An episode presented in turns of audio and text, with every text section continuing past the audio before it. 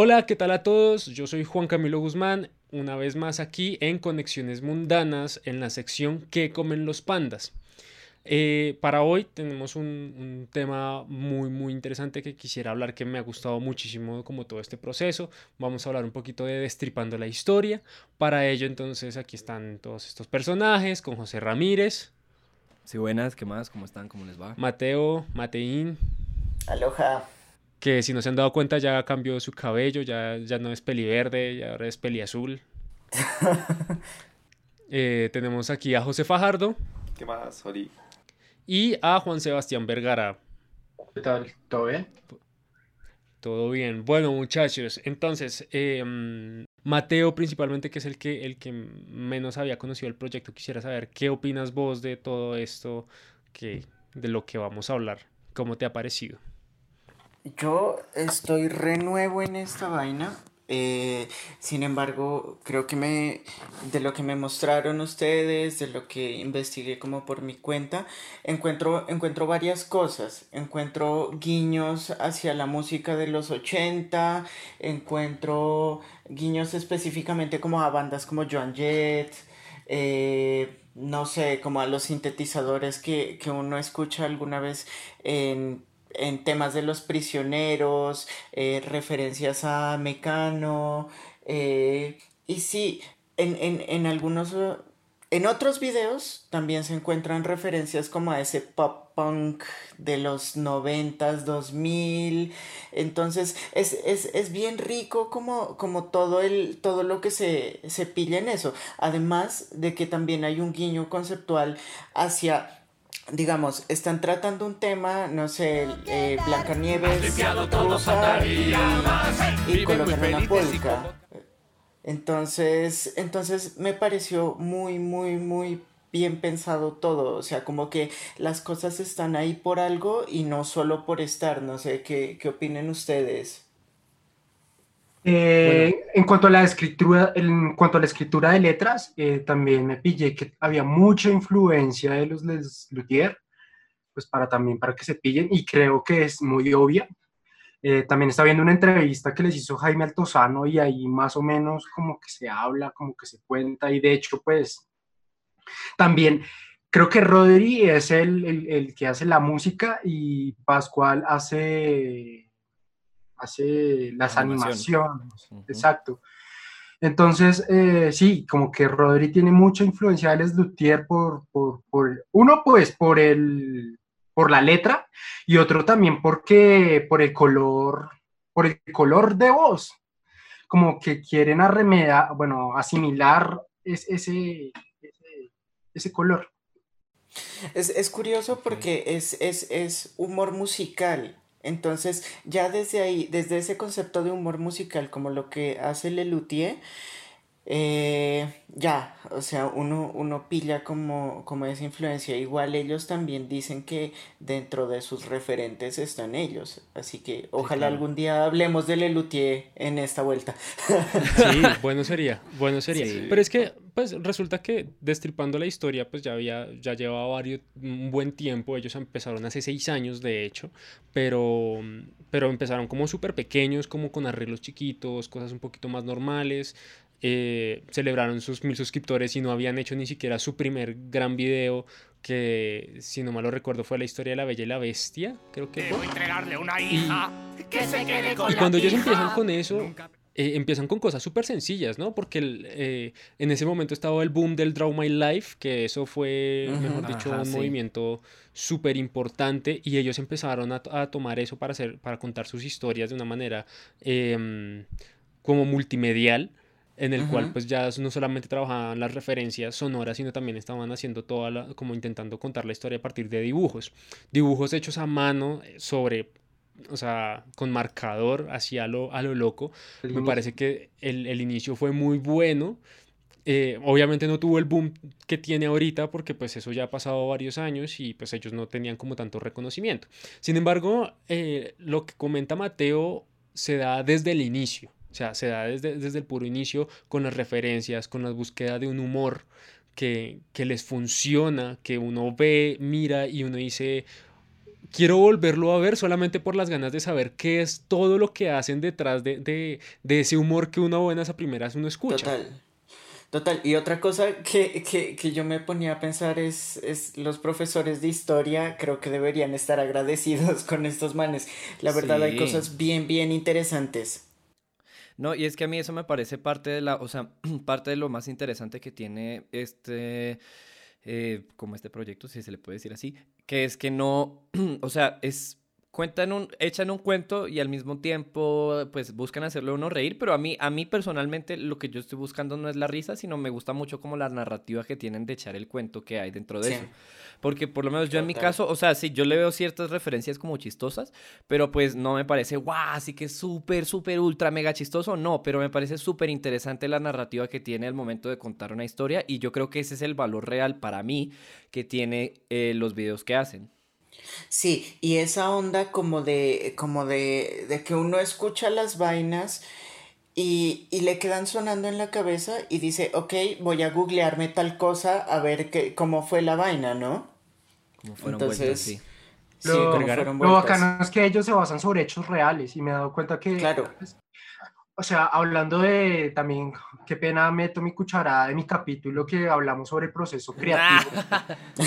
proceso, Vayan a ver. Referencias, referencias. Qué pena, vayan a ver. Vamos a ponerlo aquí, o sea, eso me toca a mí, entonces yo lo voy a poner aquí. O aquí, no sé. El proceso ah, creativo.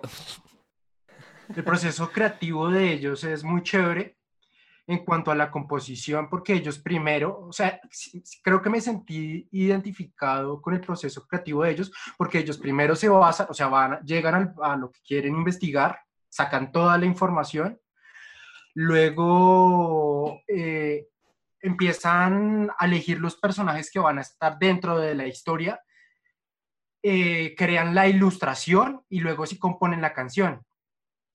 Pues me parece que entre Rodri y Pascual hacen un buen equipo. Mm, es un muy buen contenido. O sea, Rodri música eh, y Pascual animación me parece que es... Las animaciones. Sí, de hecho, las historias son totalmente verídicas, o sea, se basan, o sea, los manes se basan, por ejemplo, de las historias de Disney, Disney, Disney oculta muchas cosas, cosa que ellos, eh, no sé, como que ellos van directo a la tradición, ¿sí? Por ejemplo... Pues no es que lo oculten, lo vuelven family friendly. Sí, sí exacto, e-, Eso es lo que iba a decir. Dale, perdón, ahí me atravesé. No, no, todo bien. No, pues es que resulta que ellos hacen eso, o sea, eh, Disney inicialmente toma los, los cuentos de las historias de los hermanos Grimm, pero las historias de los hermanos Grimm son 200 años más antiguas y, y pues en ese momento la moral y la ética eran completamente distintas para ellos. Muchas cosas de lo cual ahorita se ve, está mal visto, pues para ellos era muy normal. Disney pues coge, corta esos pedazos mal, lo censura, por decirlo así, y lo aplica para, para su tiempo, para el tiempo actual que nosotros vivimos.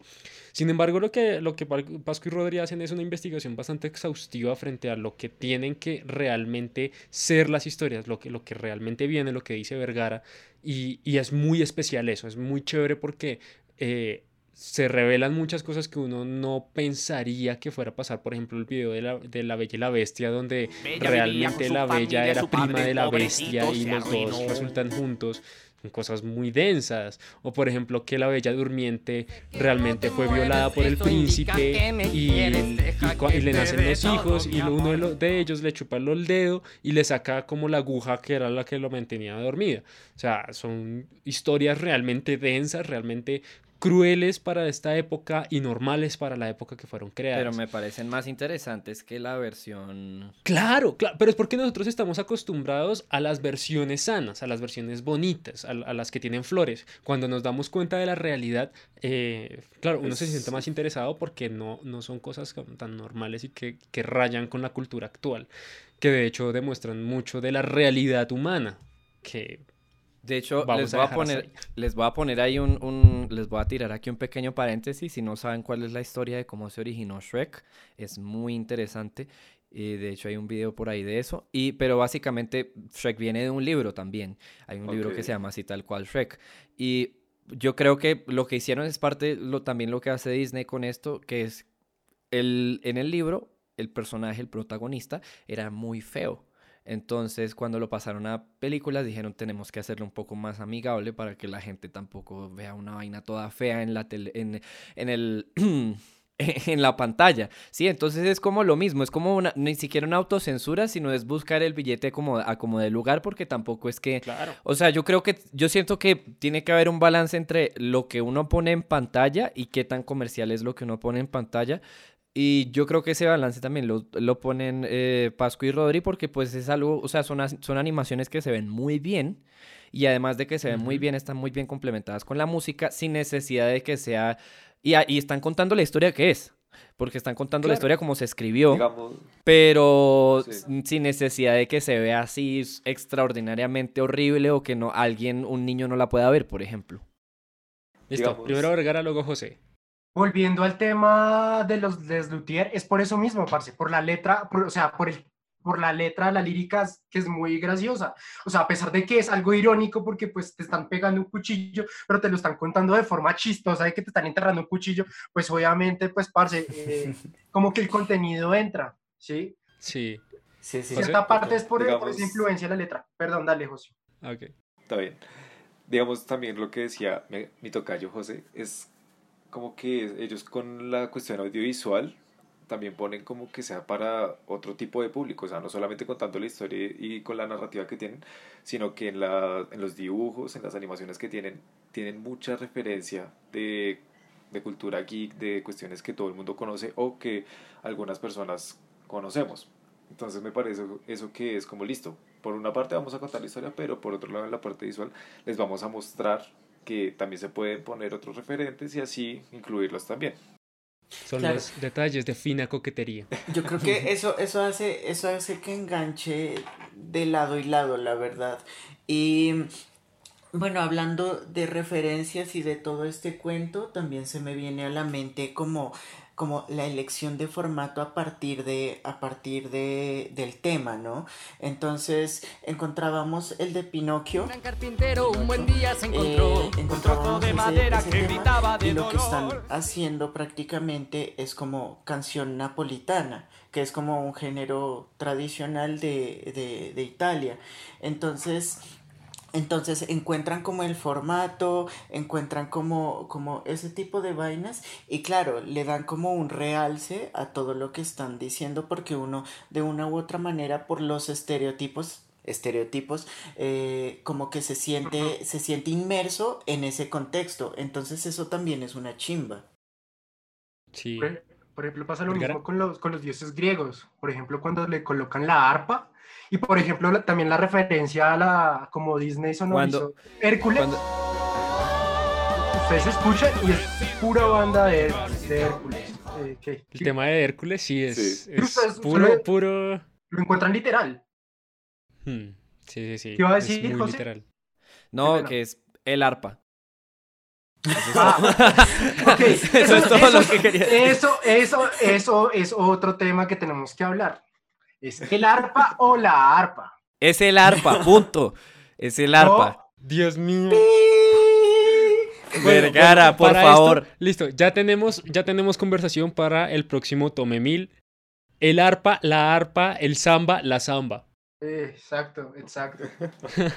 oigan ese, del samba ese del samba se los puedo re- eh, responder ahorita Es que yo también puedo responder el arpa breve. Todos podemos responder eso ahorita, pero Bueno, para Bueno, eh, sí, eso no es para este capítulo. No, no es para este capítulo. Bueno, el... ahora, hablando con lo de los dioses griegos, uy, pucha, a mí me parece que ese es como esa miniserie de los seis dioses, como los dioses mayores del Olimpo, fue una cosa, un boom.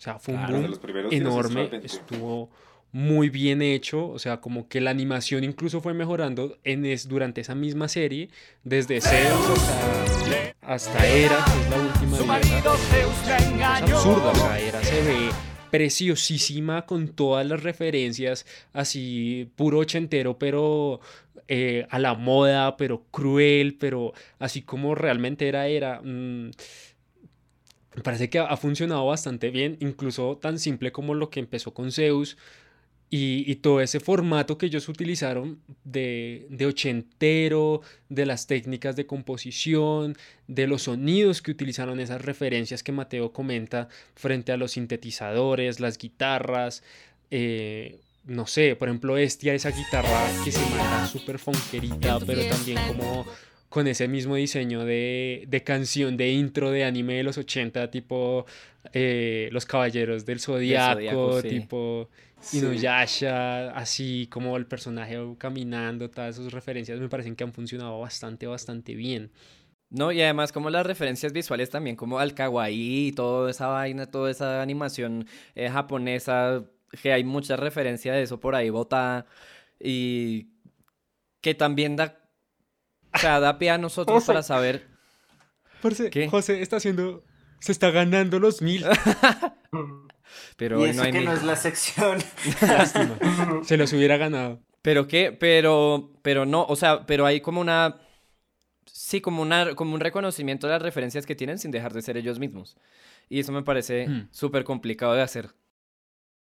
También les quería decir que eh, este de los dioses griegos tuvo problemas legales entonces, por ejemplo, esto es otra cosa, es una invitación a los músicos, o sea, no estoy diciendo que sean rabones y que no le digan, no le enseñen sobre su trabajo a los demás, sino que hay veces eh, uno tiene ideas, ¿sí?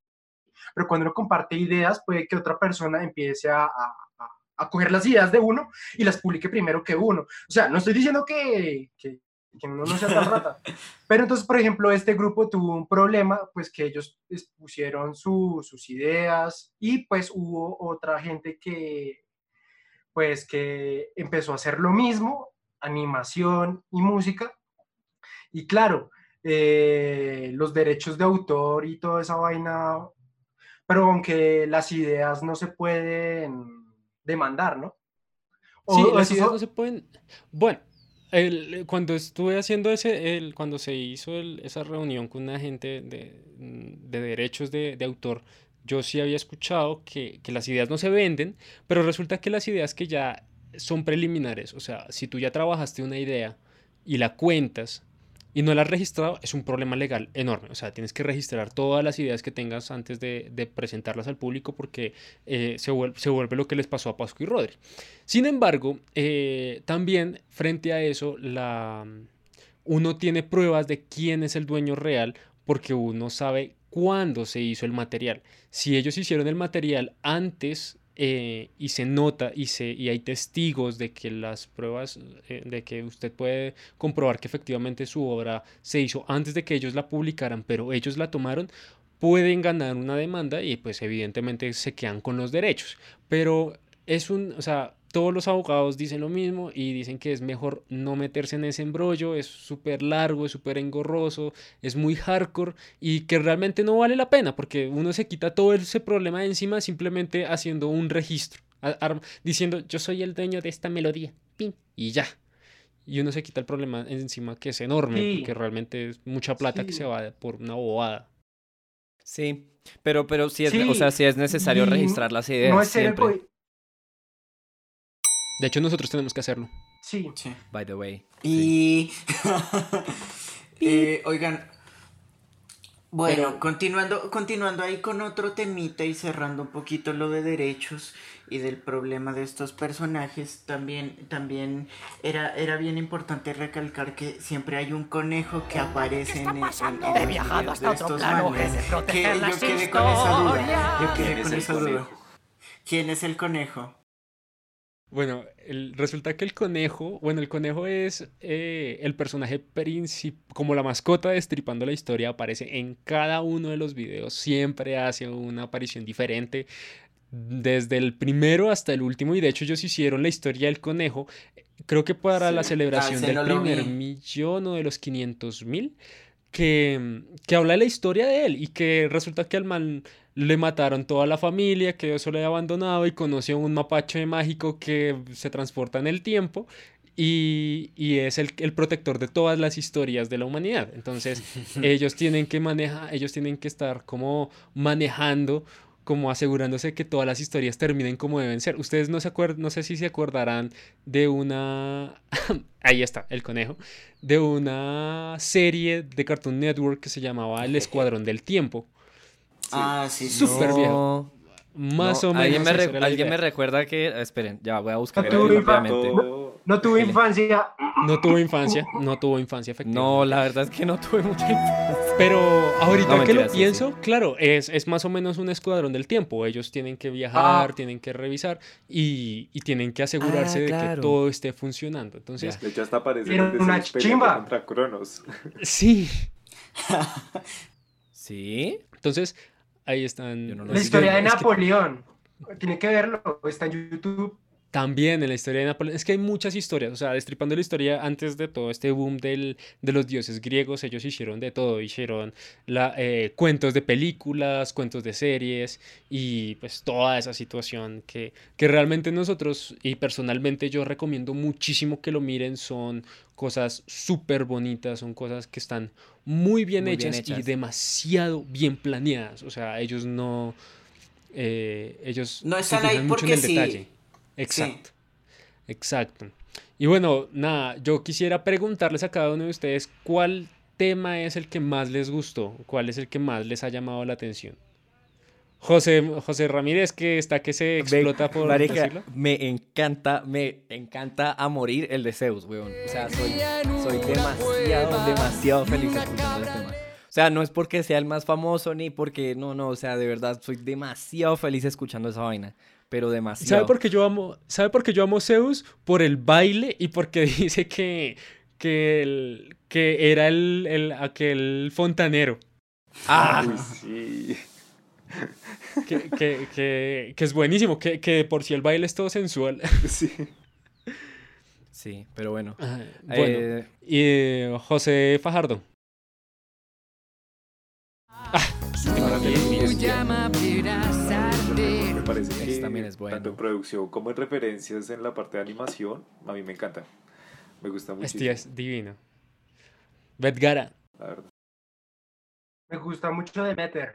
De hecho, hay un video de ellos. Pero regaló. todo Buscas el proceso creativo y pues ahorita exponi- exponiéndoles, pues para que la gente se pase y se pille desde la voz de ellos el proceso creativo y pues a mí me gustó mucho. Yo voy por Demeter, por la producción, por la música y por todo, por el video, pues para que lo pillen. Un dato curioso aquí es que ellos, si uno se suscribe, pero no se suscribe como suscríbete al canal en YouTube, sino paga la suscripción como mensual, que es como eh, en pesos colombianos son como 10 mil, 15 mil pesos. Eh, uno tiene acceso a un material inédito que ellos mandan, que son esos, son los making of de todas las series. O sea, ellos ahorita me imagino que habrán hecho el making of de, de, mm, de Hera, de Poseidón, de todos esos personajes. Y tienen como mucho más material, pero ese sí es como toca meterse, pagar por él, pero creo que creo que los que quieran pueden meterse y hacer eso. Me parece que es una muy buena idea si quieren como conocer un poquito más a fondo, a profundidad, como todas las técnicas y todas las cosas que ellos utilizaron. Me pare... Cuando yo vi, también vi el making of de, de Demeter, me pareció precioso, me pareció súper bonito y, y es algo que valdría la pena. Yo pagaría al menos un mes de suscripción de eso a ver qué, qué videos tienen por, por ahí para, para echar chisme porque son muy, muy buenos. Mateín. A mí me gustó muchísimo el de Hades. El de Hades me gustó mucho, mucho. Desde la música hasta lo visual. Ya, me quedo con ese. Sí, Hades es súper, súper Es muy bacano. bueno. Sí, yo tengo un conflicto existencial porque me gusta y no me gusta Era, me encanta y me encanta muchísimo Bestia. Eh, mm, digo que me quedo con... Pues sí, es que, parce, yo, yo escucho eso todas las mañanas cuando hago ejercicio, me pongo es la lista de, de los, de, los, de los seis temas. verga. Sí. O sea, todas las mañanas, no me lo pierdo porque es sagrado, madre, sagrado. Bueno, muchachos, eh, por mí yo digo que fue fucha eh, Estia. Sí, tengo que casarme con Estia. La amo, la amo, es, es mi personaje Tiene una mansión divina. Y pues nada, muchachos, muchas gracias por este, por, por este podcast, Oye, por haber venido. ¿Ya estuvieron todos? Sí, ya. Sí. ¿Ya? Ah, uy. Bueno, muchachos, muchísimas gracias por el día de hoy, por, por haber estado aquí, por darme sus impresiones frente a esta, este gran proyecto que tiene Pascu y Rodri. La próxima vez vamos a mirar si hacemos de verdad lo de Lelutiers en algún momento de nuestras vidas. Sería interesante echarle el ojo. Muchachos, Toca. eh, toca. Toca. Por, por respeto, por respeto al gran personaje que murió este año. a, no recuerdo bien el nombre, pero a ese gran personaje. Qué Es que no me acuerdo el nombre. ¿Usted se acuerda el nombre? Yo no me acuerdo del nombre. Es el que yo nunca narrador. fui, ok, es que yo nunca fui muy fan de Lelutier, entonces no... Sí, yo sé hace- que les estoy diciendo aquí un sacrilegio, pero bueno, ajá, fue así. No, no, pero este año, este año se eh, murió el, el narrador que era como el, el- el más chiste, el- como el que decía todo y era como muy, muy gracioso ese, ese man. Pero pues bueno, podemos mirar a ver. Moonstock. Woodstock, eso, Woodstock. Moon- Moonstock. Moonstock. Moonstock. Bueno, Sí, eh, sí. eh, eh, ahí sí, perdón Listo. por pronunciar mal eso. Todo ¡Qué mal inglés! Bueno, no, es, muchachos. es argentino. Es argentino. No. ya. Es argen- argentino, italiano, inglés, listo. Y ruso, por si las que vuelan. Y ruso. Em, sí, sí, sí. Bueno, entonces, si les gustó este video, este podcast, por favor, denle like. Si no les gustó, pues, pues, pues nada, todo bien, por favor. Eh, o denle dislike, lo que sea. Eh, cualquier cosa que quieran comentar, pues ahí están en los comentarios. Em, no olviden compartirlo, suscribirse si quieren conocer un poco más de, de este pequeño proyecto llamado Conexiones Mundanas.